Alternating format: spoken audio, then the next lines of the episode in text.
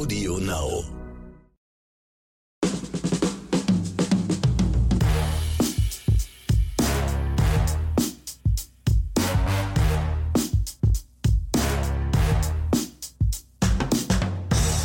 Hallo und herzlich willkommen zu einer neuen Episode Oscars und Himbeeren.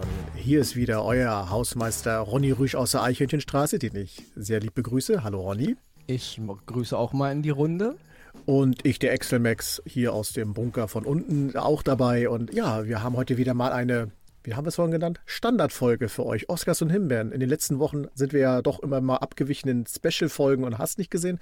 Und heute dachten wir so am Anfang des Oktobers, beglücken wir euch mit einer Standardfolge Oscars und Himbeeren. Unsere Fans werden wissen, worum es geht. Die anderen dürfen gespannt sein, was sie heute zu hören kriegen. Wie geht's dir, Ronny? Mir geht's gut. Ich, ich übe mich gerade darin, mir auf die Zunge zu beißen, weil ich ja lieb und nett zu Excel sein. Ich habe mir extra hier ein ähm, Foto von Baby Yoda neben, neben den Laptop gestellt, damit ich immer so zwischen euch beiden hin und her zwitsche und dann immer denke, oh, der arme Baby Yoda, sei nicht so böse. Das auch, klingt auch schon wieder wie Bashen. Ja, aber sagst du nicht, oh, der arme Axel? ja, ich wollte gerade, nein, nein, das, ich, will, ich will dich ja nicht mit Baby Yoda auf eine Stufe stellen. Also, nee, äh, so hoch schaffe ja, ich es nicht, deswegen, das ist richtig. Das ist ja, nein, nein, ich meine, nein, nein, nein, das meine ich gar nicht. Das ah, alles gut. für dich, nicht? Deswegen, aber klingt auch schon wieder wie Dissen, wa? Also, Nö, geht so. Deswegen, aber die Frage ist ja, warum, die Schnauze halten. warum hast du ein Bild von Baby Yoda neben dir eigentlich? Ja, da komme ich später noch zu. Ähm, ich, ich wollte Gut. heute mal was, was zu Cinema sagen. Aber wir können damit auch gleich einsteigen. Ja, wir steigen damit, glaube ich, ein. Also, ähm, Ronny ist ja so ein, ich bin ja mit der Cinema aufgewachsen, also mit diesem Filmmagazin, ja. Damals in meinen Kindertagen war die Cinema lange vom Internet für mich einfach mal die Quelle, ja. Also, wenn die neue Cinema rauskam, dann habe ich schon eigentlich zwei Tage vorher am Kiosk gestanden und Mama, Mama, bitte, bitte, kauf mir die neue Cinema, ja. Also, Cinema haben, haben damals in meiner Kindheit mein, mein, mein Filmbild geprägt. Das hat mich einfach, einfach, ich habe das geliebt. Ich glaube, ich würde auch so weit gehen, die erste richtige nackte Frau habe ich auf dem Cinema-Cover gesehen. Also da nee. kommt, also das muss, muss ich auch sagen, ja. Jetzt löst also, das Geheimnis auf, wer war Vor dem Playboy, ja. ja, auf jeden Fall, Cinema war damals für mich eine riesengroße Welt. Und ich kaufe mir immer noch ab und zu die Cinema, also wenn, wenn ich mal irgendwie was Ansprechendes finde. Und ich wollte mal zu der, zu der ähm, Ausgabe von Oktober was sagen. Cinema-Ausgabe Oktober. Ich mache jetzt mal wirklich Werbung dafür. Ähm, ja, weil ich muss ehrlich sagen, es gibt diese Cover aus meiner Jugend, so das Cover, wo E.T. der Außerirdische drauf war oder damals äh, Gizmo aus ähm, Gremlins, ja. Und das äh, aktuelle Cover von der Oktoberausgabe von Cinema, da ist halt dieses Baby Yoda drauf. Äh, hängt da irgendwie so neben, neben dem Mandalorianer ganz groß. Und ich habe das Cover gesehen, ich als Star Wars-Fan war sofort angesprochen, hat mich erinnert an meine Kindheit, wie ich gerade sagte, als damals Gizmo auf dem Cover war, ja, 84 und so. Aber das Interessante an dem Cover ist, was alles auf dem Cover draufsteht. Und zwar in dieser Ausgabe von Cinema, Oktober. Erstmal geht es ganz groß um Star Wars, ist klar. Die Star Wars-Formel. Was macht Disney mit Star Wars, ja? Also wir haben Star Wars auf dem Titel. Dann haben wir aber auch äh, die Ringe der Macht auf dem Titel, ja? Interviews mit den Ringe der Macht-Darstellern. Fand ich immer cool. Star Wars und Herr der Ringe auf einem Cover. Aber ganz krass war da noch Bruce Lee oben zu lesen. In der Ecke oben ist Bruce Lee. In der, dies, in der Ausgabe von diesem Monat ist auch so ein Martial Arts Special drin über die Entstehung der Kung-Fu-Filme mit einem Bruce Lee-Artikel. Dann steht aber auf dem Cover auch Making-of von Wenn die Gondeln Trauer tragen, damals mit Donald Sutherland. Auch das ein Film meiner absoluten frühen Kindheit, der mich voll geprägt hat. Was ich damals sagen will, dieses aktuelle Cover hat so viel von meiner Film, äh, von meinen Ursprüngen, von dem, warum ich Filme liebe, auf dem Cover gehabt, dass ich einfach, ich habe das gekauft wie so ein Sog. Also ich habe das so gelesen. Ich hatte das, das, äh, das, das Magazin in der Hand, bevor ich realisierte hatte, dass ich es in der Hand hatte. Ja, also es war eine ganz, was war ein magischer Moment. Das will ich darauf, darauf will ich hinaus. Ja, dieses Cover war für mich als Ronny Rüch mag ich, das aktuelle Cinema-Cover. Und noch, noch ergänzend in dem Magazin dann selber auch, ist auch noch ein Halloween-Special zu den ganzen ähm, Slasher-Filmen. Ja? Also Freddy Krüger, Michael Myers, Jason, diese ganze Geschichte der alten ähm, Slasher-Filme. Auch das, also in, diese, in dieser Ausgabe ist so viel krasser Scheiß drin gewesen, plus auch noch ganz viel gute aktuelle Serien und Filme. Und auf dem Cover ist auch eine Serie drauf, Sex Pistols. Also die Serie heißt eigentlich Pistol, geht aber um die Sex Pistols. Und das ist heute auch mein erster Oscar. Deswegen muss ich mal Werbung machen für die, die, die, die monatige Ausgabe von Cinema, Leute absolut geiler Scheiß. Und warum ich jetzt so sprachlos bin, weil ich fand das jetzt wirklich richtig wunderbar und mit so viel Leidenschaft vorgetragen. Ich wollte nicht dazwischen reden. Ich fand okay, das schön. super. Toll. Also. Und auch noch, noch kurz zu erwähnen, es gibt auch noch ein Porträt von Olivia Wilde, die mittlerweile ihre zweite Regiearbeit vorstellt und auch das alles auf einem Cover, ja. Also deswegen, ganz großes Kino, ähm, die aktuelle Cinema, ich, wie gesagt, ist für mich die absolute Magie und ein Grund, die haben mich damals echt, als ich ganz, ganz ein ganz kleines Kind war, hat mich Cinema an die Hand genommen und mich in die Welt der Filme eingeführt. Muss ich ehrlich so zugeben, das ist einfach mal ein Fakt. Deswegen, liebe Zuhörerinnen und Zuhörer, legt doch einfach mal irgendwann euer Handy oder was auch immer beiseite, geht mal wieder in den Shop und kauft euch mal wieder so eine Printmedium wie die Cinema. Ja, das hört sich richtig spannend an. Ich muss auch kurz sagen, ja, man ist klar, Internet und so, klar, wir sind alle ja, digital hier, Digitalisierung da. Aber die, die Cinema hatte ich wirklich zu einem sehr, sehr interessanten, trotzdem noch zu so einem Print. Also ich dachte eine Zeit lang, die überleben das auf keinen Fall. Aber sie haben es wirklich geschafft, immer noch mit guten Reportagen und mit guten Extras, dass man halt so immer noch sich irgendwie ähm, also an so einer Art Rechtfertigung zu behalten. Und es ist immer mal wieder ein Genuss, ähm, sich die, die aktuelle Cinema ab und zu zu. Und das ist, Leute, das ist jetzt keine, ich werde dafür nicht bezahlt, ja. Das sage ich als Fanboy der allerersten Stunde, ja. als ich ein ganz, ganz kleines Kind war. Und weder meine Eltern noch irgendjemand, meine Lehrer mir nicht erklären konnten, was ich da sehe. Die Cinema hat es mir erklärt. Und wie gesagt, die erste richtig krasse nackte Frau, die noch ganz, ganz klein war, war auf dem Cover der Cinema. In einer Zeit, in der nackte Frauen halt noch auf dem Cover von einer Cinema. Heute würde es ja nicht mehr gehen, aber damals war das so. Was eine tolle Geschichte. Liebe Leute, ich würde sagen, wir atmen einmal tief durch, lassen das einmal kurz in uns reingehen und dann, ja, Pistols ist dein erster Oscar. Hören wir mal rein, worum es geht. Oh, dann. Sorry. Habe ich was mit F gesagt? nee, mit S. Ach, S, guck mal, ich höre heute. Nicht Pistols, sondern einfach nur Pistol. Pistol. Ich werd alt, Leute. Jingle rein, Nein. ab dafür. Okay, los geht's.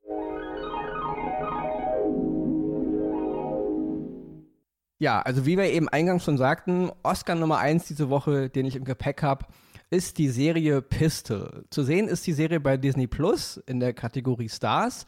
Sie hat sechs Folgen, ist eine Miniserie und wie wir eben schon sagten, sie behandelt die Entstehungsgeschichte und ja, ich sag mal so die Glanzmomente der ersten Zeit von den Sex Pistols. Sex Pistols, gut, ich, ich erzähle kurz, ich denke mal, die meisten Menschen wissen, wer die Sex Pistols waren, aber damals Leute wie Johnny Wharton, Steve Jones, Paul Cook, Glenn Matlock und natürlich Sid Vicious nicht, nicht zu vergessen, ja.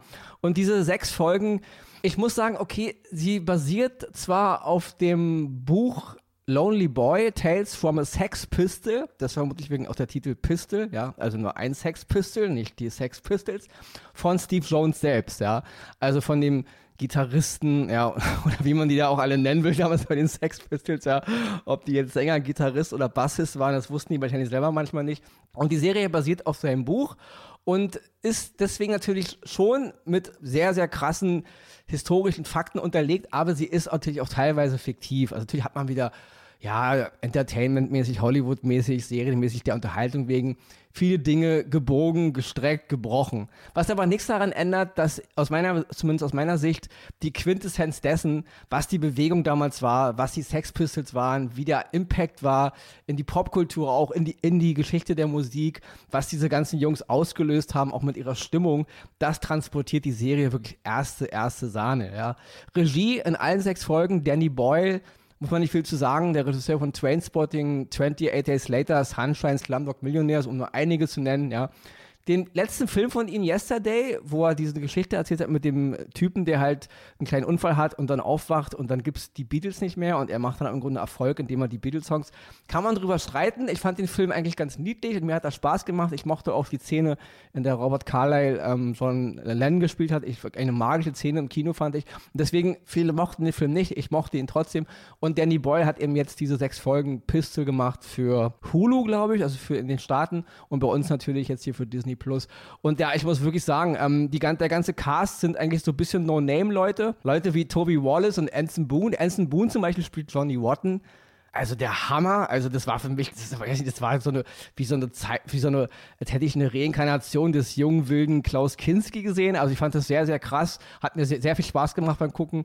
Aber auch der Darsteller von Sid Vicious, Louis Parrish und natürlich ähm, der Darsteller von Malcolm McLaren, das war damals der Manager von ähm, den Sex Pistols, gespielt von Thomas Brody Sangster, den kennen die meisten aus Game of Thrones, da hat er, glaube ich, zehn Folgen gespielt. Und ja, also ich muss sagen, diese sechs Folgen sind wie ein Sog. Ja, die ganze Inszenierung, wer Danny Boyle Filme kennt, der weiß, wie der Mann Filme macht. Und ähm, ja, es funktioniert. Ja. Das Ding ist in 4 zu 3 gedreht, was auch super passt, weil man eben auch viel Originalbilder mit reinschneidet, ab und zu aus der Zeit. Und so hat man nicht andauernd einen Bruch und muss auch nicht zoomen. Also die ganze Serie ist in 4 zu 3 Format gedreht. Und ja, hat mir mega gefallen. Ja, also es hat mir die Musik näher gebracht wieder mal, die ganze, die ganze Zeit, diese ganze, ja, die Szenerie auch, wie das so gewesen sein muss, wie diese ganze Art von Musik und diese Typen auch, diese No Future, wir scheißen auf alles und da so wie die da so in die Welt hinausgekotzt haben. Ich finde es super dargestellt, auch wenn man sagt, das eine ist historisch so und so nicht verbrieft. Wie ich aber schon sagte, ändert nichts daran, dass die Quintessenz dessen, was, glaube ich, die Sex Pistols für viele Menschen waren und auch sind, ähm, erfasst wird und diese ganze Stimmung. Also mega Cast, mega Musik, mega Optik, mega schwungvoll, ja, ganz, ganz toll. Wer nichts mit Punk anfangen kann und mit den Sex Pistols, guckt trotzdem mal rein. Ich habe gemerkt, ich habe mit jemandem gesprochen, der hat gar keine Ahnung davon gehabt und dem hat es auch gefallen, ja. Und die Hardcore-Fans oder die da aufgewachsen sind sowieso. Noch ein kurzes Wort zu den Leuten. Also es gab, es gab einen Streit zwischen ähm, den ehemaligen Mitgliedern, also Leute wie Steve Jones, ähm, die haben sich im, vor Gericht, glaube ich, auch mit Johnny Wharton auseinandergesetzt, weil Johnny Wharton wollte übrigens nicht, dass man die Musik für die Serie verwendet, weil eben die Serie auf dem Buch von Steve Jones basiert und nicht auf dem Buch von Johnny Wharton ja, da will halt jeder so, glaube ich, mal der, Mittelpunkt sein. Deswegen spiegelt aber auch wunderbar die Bandgeschichte wieder, wenn die, wenn die sogar heute noch sich in den Haaren liegen und sich vor Gericht irgendwie, ja. Deswegen Sex Pistols, brauchen wir nichts zu sagen. Hammer. Sechs Folgen zu sehen bei Disney Plus. Guckt mal rein. Mir hat es mega, mega, mega gefallen. Das hört sich gut an, ja. Und nach so viel Inhalt komme ich jetzt wieder um die Ecke mit etwas, äh, was wir schon länger nicht mehr hatten. Ein Film, wo man wunderbar den Kopf ausschalten kann, sich eine Tüte Popcorn hinstellt und einfach gute Unterhaltung hat. Gunpowder Milkshake. Der läuft auf Sky. Das ist ein amerikanisch-französisch-deutscher Actionfilm. Als ich den Trailer gesehen habe, habe ich gedacht, oh ja, das könnte vielleicht die nächste Himbeere werden. Schau sie dir mal an.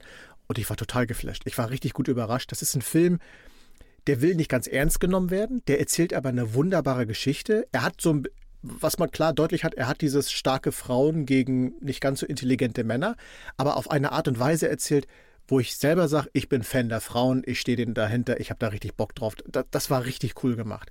Und er ist hochkarätig besetzt. Karen Gillan spielt die Hauptrolle. Die spielt die Sam. Die meisten werden sie kennen als Nebula aus diversen Marvel-Filmen. Lena Headey, was soll ich sagen? Scarlett spielt sie, die große Cersei Lannister aus Game of Thrones.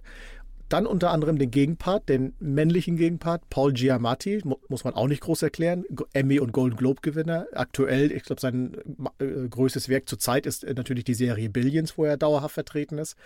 Und noch zu erwähnen Michelle Yeo, die werden die meisten aus Discovery als äh, Captain äh, Philippa Giorgio kennen. Darüber müssen wir nicht reden, andere Geschichte. Der ganze Film ist so ein bisschen aufgebaut auf so eine Art, ja, Komödien-Action-Krimi-Drama.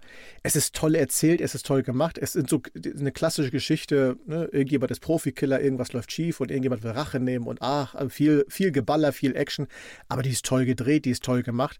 Der Humor ist hin und wieder mal ein bisschen leicht over the edge, aber das kann man gut wegnehmen, weil danach hat es auch wieder Szenen, wo man wirklich sagt, oh, toll erzählt, toll gemacht. Die Frauen werden wirklich richtig genial dargestellt. Also wir hatten ja in den letzten Monaten oft auch Filme gehabt, wo wir starke Frauen hatten, also wo starke Frauen vermeintlich dargestellt werden äh, sollten, aber das oft schiefgegangen ist. Hier absolut nicht. Hier ist es wirklich, jedem einzelnen Charakter nehme ich die Rolle ab. Das ist toll erzählt. Man wächst mit den Charakteren, man fiebert mit ihnen mit, man hofft mit ihnen mit.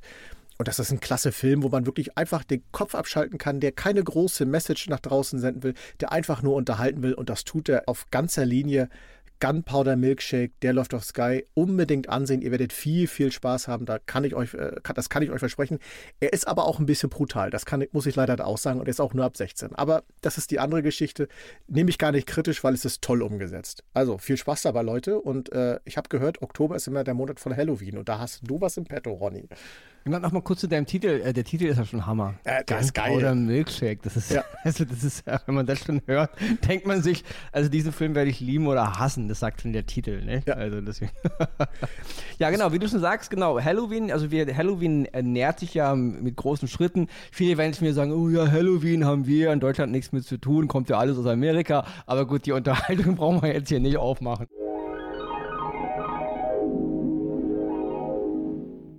Ich bin ein großer Freund vom Halloween, sowohl von dem alten Meisterwerk von John Carpenter, das ist für mich äh, um, unumstritten immer noch einer der coolsten, wenn nicht also immer noch der beste Slasher-Film überhaupt. Und ich habe es auch immer gemocht, Halloween, Geister, Kostüme. Ich mag es auch heute, wenn die Kiddies um die Häuser ziehen und ich finde das ein super Brauch. Und das ist das einzig Kritische, was ich hier in meiner Stadt sagen muss. Ich habe mich irgend, ich bin irgendwann mal hier, wo ich jetzt wohne, hergezogen und dann war Halloween und ich habe alles, äh, ich hatte, es klingelte die Tür ich hatte nichts da. Ich denke so, oh, ich Idiot. Ja, tut mir leid, sorry. Die Jahre darauf immer vorbereitet gewesen. Alles da, keiner kam.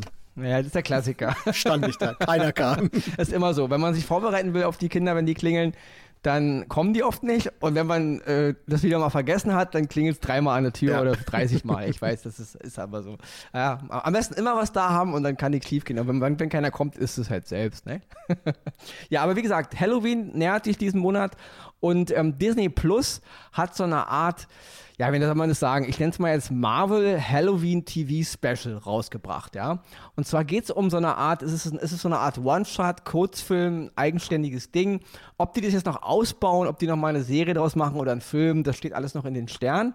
Auf jeden Fall geht es um den Kurzfilm er geht so knapp 54 Minuten. Werewolf by Night. Startet heute, also stand heute der Podcast am 7. Oktober. Heute startet der, ähm, der Film bei Disney Plus. Und Werewolf by Night basiert auch auf einem Marvel-Comic und ist aber ein bisschen, also es, äh, diese, dieser Film von Sam Raimi hier, dieser ähm, Doctor Strange, sollte ja so ein bisschen so ein Horrorelement sein. Ich fand, der Film war wieder Horror, der war einfach nur, wenn man mich fragt, einfach nur peinlich und blöd, ja.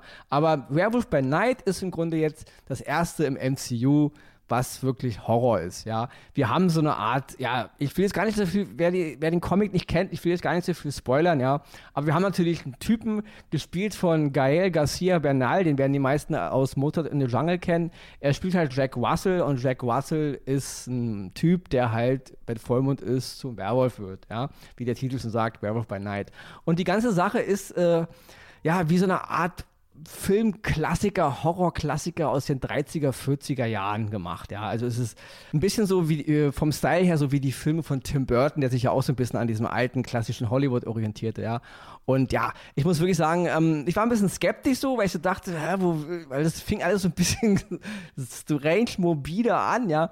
Aber es war super, ja. Es war mal absolut frischer Wind. Man redet immer so gerne von MCU und frischen Wind und ich finde, das ist die Richtung, in der das MCU ein bisschen geht, weil ihr fangt jetzt wirklich an, euch immer nur, nur noch zu reproduzieren, ja.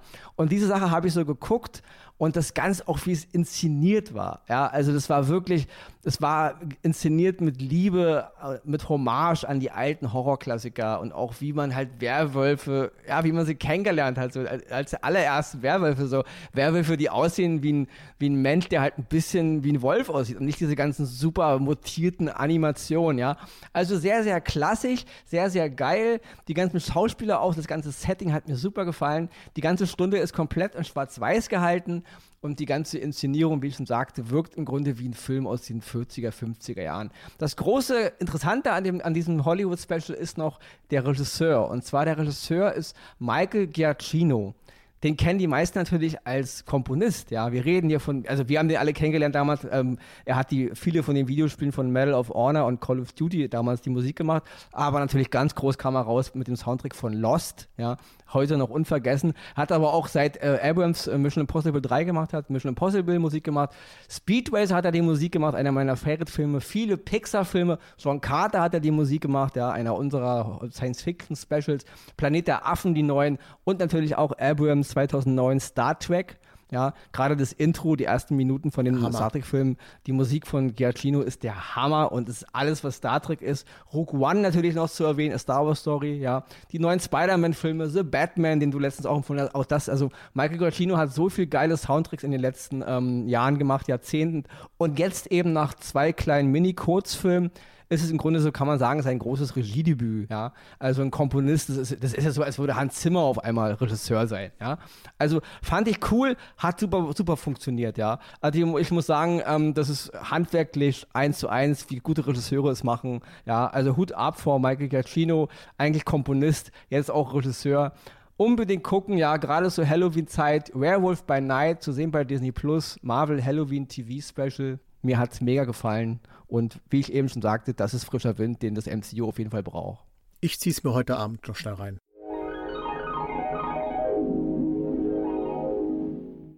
So, damit gehe ich jetzt noch einen Apfelkuchen essen und du machst weiter.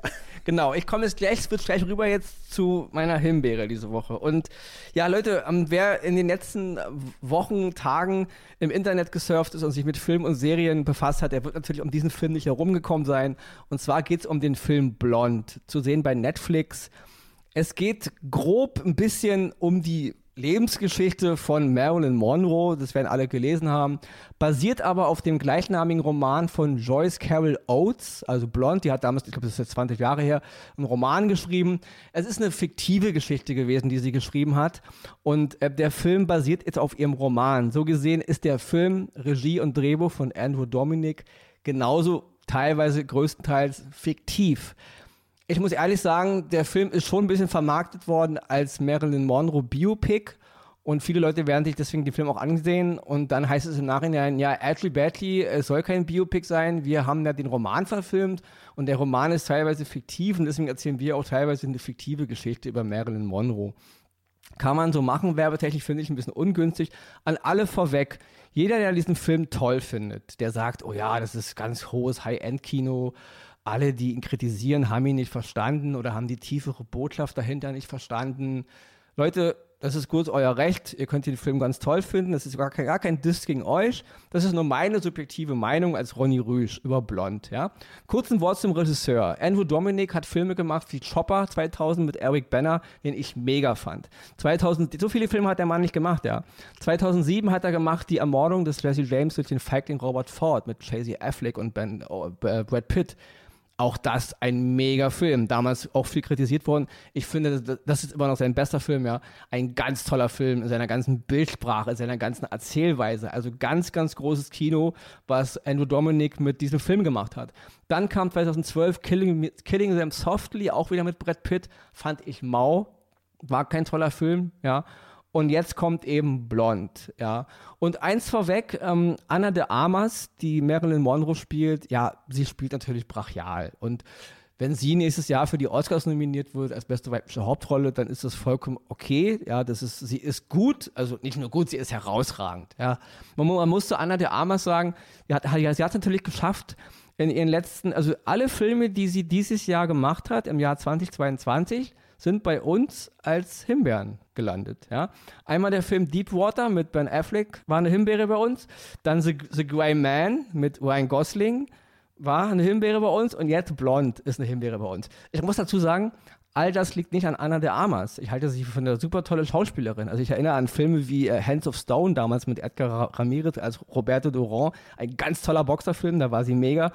Einer meiner Favorites wird, wird natürlich immer sein Blade Runner von 2017 und Knives Out auch zu erwähnen von Ryan Johnson. Ryan Johnson hat den katastrophalsten Star Wars Film gemacht, den man nur machen konnte. Aber Knives Out war ein toller, cooler Film, ja. Schwarzhumorige Krimi-Komödie, bisschen mit coolen Elementen, fand ich mega. Und auch Anna de Armas war super. Anna de Armas ist eigentlich, ehrlich gesagt, immer gut. Sie ist nicht schlecht, sie ist eine super Schauspielerin. Und all diese Himbeeren, die wir, die wir hier vergeben haben, liegt nicht an ihr. Sie war weder in Deep Water schlecht, noch war sie in The Grey Man. In The Grey Man war sie eigentlich sogar die Hauptrolle. Und hätte man mal die beiden Männer da einfach mal aus dem Film rausgeschmissen, allen vor allem Ryan Gosling, und hätte nur einen Film über ihren Charakter gemacht, wäre es vielleicht ein geiler Film geworden. Ja? Also die Himbeeren haben nichts mit einer der Armas zu tun. Das gilt, das gilt für Blond genauso. Sie ist über jeden Zweifel erhaben sie ist Marilyn Monroe und zwar in jeder Szene. Sie, sie, ich fand es manchmal schon gruselig. Ich habe manchmal schon eigentlich Marilyn Monroe da gesehen, was man natürlich auch wieder kritisieren kann, weil ich finde, wenn ein Schauspieler oder eine Schauspielerin eine bekannte Persönlichkeit porträtiert, dann möchte ich auch eine, eine, Art Porträt von dieser Person sehen und nicht eine 1 zu 1 Kopie, weil dann kann ich auch eine computeranimierte Fassung davon machen. Kann man ja heute schon machen. Sie, äh, die Fake-Pornos, ja. Da kann man ja einfach dann die Schauspieler benutzen, wie sie sind und dann äh, ist die Person da, ja. Und das finde ich auch nicht so gut. Ähm, dennoch ist sie natürlich in ihrer schauspielerischen ähm, ja, Wucht äh, brachial. Ja, brachial, da ist mir wieder dieses böse Wort, ja. Also sie ist top. Anna de Armas ist ohne Zweifel, äh, ohne jeden Zweifel steht da drüber. Ihre Performance ist äh, preisverdächtig und super. Aber kommen wir mal zum Film. Also ich habe keine Ahnung, was Andrew Dominic mir mit diesem Film erzählen will, außer dass er kein besonderes gutes Bild von Marilyn Monroe zu haben scheint und sich ein klein bisschen im Grunde, was er auch kritisiert, also das ist meine subjektive Meinung, das, was der Film nämlich kritisiert, dass wir aus Marilyn Monroe so ein Sexsymbol gemacht haben und sie unterdrückt wurde, daran ergötzt der Film sich aber gleichzeitig total. Also er, er feiert diese ganze Sache ein bisschen und, also es war zumindest mein, meine Wahrnehmung, ja. Ich fand es eine sehr respektlose Umgangsweise gegenüber der Person Marilyn Monroe, Schrägstrich Norma Jean Baker, also wie sie ja eigentlich hieß, und die Kritik daran, ja, die, diese böse, böse Männerwelt und dieses Sexobjekt, ja, der Film hat sich darin gesuhlt, ja, weil er hat nicht viel erzählt von Marilyn Monroe, ja. Wir haben im Grunde eine Person, ich muss ein bisschen spoilern, ja. Marilyn Monroe, also wer noch nicht gesehen hat, dann schaltet es aus, aber ihr habt auch nichts verpasst, wenn ihr das nicht guckt, ehrlich gesagt. Marilyn Monroe war immer ein klein bisschen schräg, immer so ein bisschen ähm, debil, naiv, hat all, hat all ihre Männer, mit denen sie Affären hatte oder geheiratet hat, Daddy genannt, ist von jedem eigentlich sexuell belästigt oder missbraucht worden, der in ihrem Leben war, mit dem keiner hat sie ernst genommen und am Ende hat sich das Leben genommen und am Ende heiße Luft, ja. Okay, Sexismus ist, ist verbreitet äh, heute noch, damals immens, ist eine schlimme Sache, will der Film anprangern, macht er aber irgendwo nicht direkt. Also irgendwo feiert er es mehr, kam, kam für mich so rüber. Interessant für Voyeuristen, aber nicht als Kritik am System. Ich habe hab keine Ahnung, was der Film eigentlich kritisieren wollte, hat er nicht gemacht, ja. Und ähm, diese ganze Sexsymbolgeschichte, auch das wird so immer so in den Vordergrund geschoben, aber der Film kommt nicht so richtig zum Punkt. Was will er mir eigentlich erzählen? Also er feiert weder Marilyn Monroe, also er lehnt sie eigentlich mehr ab. Er will was kritisieren, feiert es dann aber gleichzeitig wieder selber. Und erstmal nur als Film, wenn der Film Blond als äh, Videokunstausstellung irgendwo in einem Museum als Kunstinstallation läuft, ist er interessant, weil man muss sagen, visuell ist er sehr ansprechend, ja als Kunstwerk äh, ist er sehr, sehr gut inszeniert, ja, sehr eindrucksstark auch. Aber als Film ist es eben, funktioniert er einfach mal hinten und vorne nicht, ja. Und einerseits will er halt diese Person der Marilyn Monroe auch ein bisschen so, ja, beleuchten, auseinandernehmen. Andererseits ergötzt er sich aber auch darin, also der Regisseur hat ja auch das Drehbuch geschrieben, so eins zu eins Szenen nachzudrehen. Auch ist es ganz wichtig gewesen, dem Herrn Dominik, oh, guck dir mal, meine Fotos sehen aber eins zu eins aus wie die echten Videos von Marilyn Monroe. Eins zu eins wie die echten Fotos. Ja, toll. Es ist ja ganz toll, dass du ganz viel Aufmerksamkeit darauf gelegt hast, dass es eins zu eins, oh, guck mal, ist es jetzt Anna de Armas oder ist es Marilyn Monroe? Fragezeichen. Interessiert mich ein Scheiß. Dreh doch einen Film erstens über Marilyn Monroe oder dreh einen Film über die, das, den, den, Missbrauch eines, eines Sexsymbols, dreh eine Kritik an der Geschichte, dreh eine Kritik am Hollywood-System oder überhaupt, wie Männer mit Frauen umgehen. Mach das alles, aber du hast weder das eine noch das andere gemacht. Du hast ganz viel Aufmerksamkeit darauf gelegt, dass alles ganz toll aussieht. Ja, und es sieht toll aus. Ja, es ist sehr Hochglanz und, und dann switcht der Film auch immer zwischen Formaten hin und her. Mal ist er Widescreen, mal ist er 4 zu 3, mal hat er so ein Handy-Hochformat ergibt überhaupt keinen Sinn. Ja klar, der Regisseur will da jetzt ganz große Kunst hinterverstanden wissen und auch viele Kritiker. Ja, und klar, Ronny Rüth ist wahrscheinlich einfach zu doof, um zu verstehen, was der Regisseur mit diesen Formaten ausdrücken will. Da ist vielleicht überall ganz krasse Botschaft dahinter. Ähm, Axel macht zwar gerade die Hand runter, aber Leute, das wird jetzt noch ein klein bisschen länger dauern, weil ich muss mich ein bisschen über diesen Film auskotzen, ja. Ähm, ich bin gleich fertig, aber ich komme komm, komm, komm schneller zum Schluss, ich muss ein paar Dinge sagen. Ich finde das sehr, sehr störend, ähm, dass wenn man diesen Film kritisiert, ist man sofort, äh, wird man kritisiert, dass man keine Ahnung hat. Ja. Und ähm, ja, viele meckern über diesen Film und ich finde manchmal aus den falschen Gründen, weil ganz simpel ausgedrückt, der Film ist einfach mal als Film schlecht ob er irgendeine krasse Message haben will, die man, die der Regisseur mit einem Beipackzettel noch erklären muss oder die irgendwelche Filmkritiker den Zuschauer von hinten erklären müssen. Habt ihr denn in der Bildsprache und das? Und eigentlich ist doch Marilyn die Heldin des Films. Ist zwar nicht zu erkennen auf den ersten Blick, aber wenn ihr mal eure grauen Tellen anstrengt, dann würdet ihr erkennen, dass der Regisseur eigentlich voll der Feminist ist und voll der Marilyn-Fan. Ihr habt es einfach nur nicht kapiert. Und das nervt einen zu Tode, ja. Ich habe kein Problem damit, äh, mit Kunstfilmen, mit anspruchsvollen Filmen, auch ein bisschen bisschen verschachtelt mit Kunst, ähm, Symbolik und so, bla bla bla. Aber dieser Film ist einfach mal als Film, aus meiner Sicht, er geht fast drei Stunden. Er ist anstrengend und öde. Ja, und dann, oh, er ist ab 18 freigegeben und ja, oh, weil ein bisschen Sex ist. Leute, das ist der, äh, das ist kein, das, den Film kann man auch ab 16 freigeben, ja. Ich fand, da ist nichts Anstößiges drin. Es gibt eine Szene, über die kann man sich ein bisschen streiten, aber gut, im Grunde diese ganze, da wird so viel, so, so, viel, sag ich mal, ähm, Tromborium drum gemacht und es ist im Grunde heiße Luft, ja der Film ist, der Film sagt im Grunde nichts aus unterm Strich. Einfach, dass das schlecht ist und dass Marilyn Monroe zumindest aus Sicht des Regisseurs und des Drehbuchautors ähm, ja, ein Opfer war. Und dann ist man auch schon damit fertig und dafür wird drüber fabuliert. Also deswegen für mich Blond zu sehen bei Netflix, eine wunderbare äh, Anna de Armas, die sich wirklich äh, die Seele aus dem Leib spielt. Aber der Film an sich, also mehr als eine Himbeere, absolut dröge, öde, unangenehm und ähm, als Film überhaupt nicht tauglich. Und ja, ich weiß, Leute, Ronny hat den Film wahrscheinlich nicht verstanden und deswegen hat er diese Himbeere vergeben. Ich glaube, du hast den mehr verstanden als viele, viele anderen. Wobei man muss sagen, die einschlägigen, bekannten äh, Filmkritikportale, die haben sich ja alle deiner Meinung angeschlossen. Aus unterschiedlichen Gründen. Ich habe es jetzt nicht alles genau gelesen, aber ja, was soll man machen? Ich mag es wie auch, es gibt ja auch dieses Ronny on Fire oder Ronny der D-Zug, wie wir ihn kennen.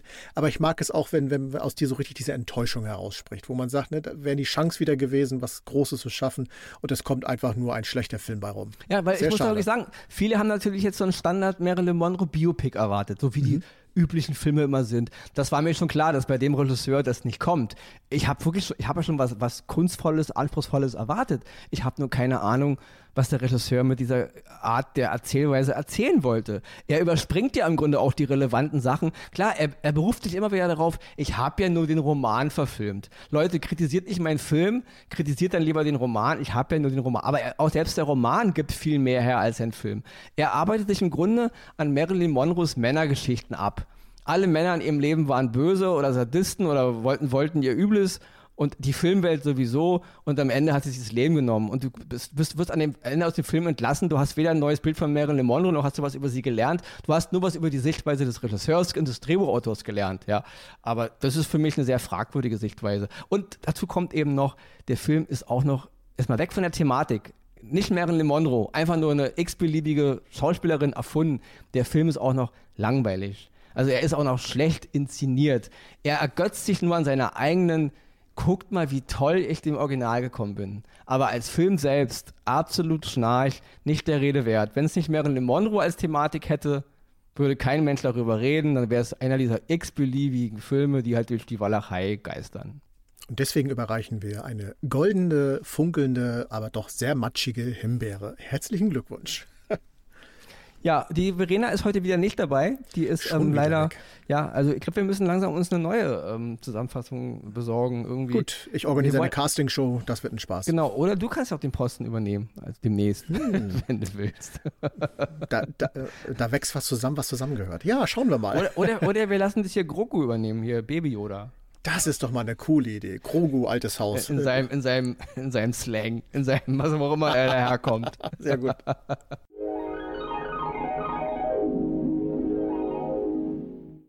Ja, Leute, dann würde ich sagen, ähm, ihr könnt ja nochmal zurückspulen, wenn ihr nicht jetzt äh, vergessen habt, was es, um was es heute alles ging. Aber ich an meiner Stelle möchte sagen, es war wieder eine hervorragende, standardisierte Oscars- und Himbeersendung. Mir hat es sehr gefallen. Ronny, ich hoffe dir auch. Und ich würde sagen, ähm, wir setzen uns wieder vor die Flimmerkiste. Macht ihr das da draußen auch? Schaut fleißig Filme und Serien, empfehlt es uns auch gerne weiter. Hört diesen Podcast überall dort, wo man Podcast hören kann. Und ich sage, bleibt uns treu, bleibt gesund und tschüss bis nächste Woche.